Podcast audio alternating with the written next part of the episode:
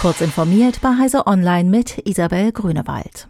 Als Folge des Klimawandels müssen West- und Mitteleuropa alle 20 Jahre mit extremen Dürren wie in diesem Sommer rechnen, selbst wenn sich die Erde nicht weiter erwärmen würde. Zu diesem Schluss kommt eine Gruppe aus gut 20 internationalen Forscherinnen und Forschern, die unter anderem Wetterdaten aus der vorindustriellen Zeit mit jenen von heute verglichen hat. Demnach sind die Dürren in West- und Mitteleuropa nach etwa 1,2 Grad menschengemachter Erderhitzung mindestens drei bis viermal wahrscheinlicher geworden. Der diesjährige Sommer war einer der heißesten jemals gemessenen in Europa mit insgesamt mehr als 24.000 Hitzetoten. Mit jeder weiteren Zunahme der Erderwärmung würden Dürren häufig häufiger und intensiver, mahnen die Forschenden. Teslas Semi-Truck war schon für 2019 angekündigt. Nach jahrelanger Verzögerung, unter anderem durch die Corona-Krise und deren Auswirkungen auf die Lieferketten der Automobilzulieferer, beginnt nun die Serienproduktion des E-Lkw mit erster Lieferung noch in diesem Jahr.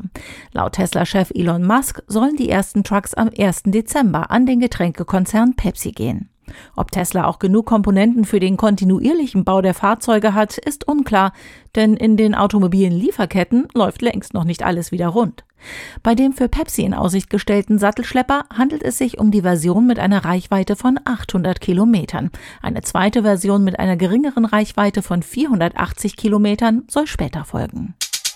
Der Linux-Kernel 5.19.12 enthält einige Änderungen, die auf Laptops mit Intel-Prozessoren mit integrierter GPU den Bildschirm beschädigen könnten.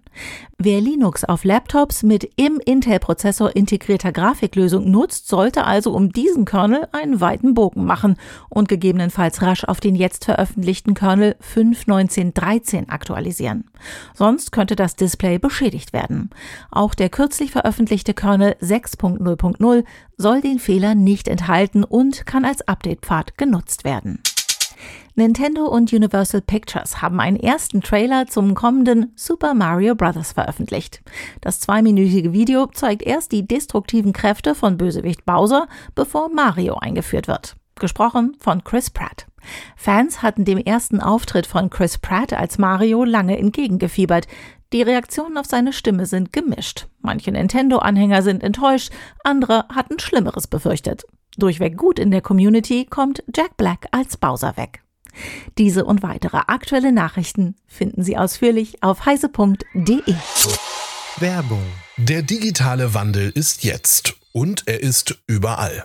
Du bist Spezialist im Software Engineering oder IT Consulting bei MSG wirst du zum Wegbereiter für die digitale Transformation ganzer Branchen. In agilen Projekten eröffnen wir Kunden mit nachhaltigen Lösungen neue Wege und dir ausgezeichnete Entwicklungsmöglichkeiten. Flexible Arbeitszeiten mit Überstundenausgleich sorgen dazu für eine gesunde Work-Life-Balance. Lerne uns kennen und bewirb dich auf karriere.msg.group.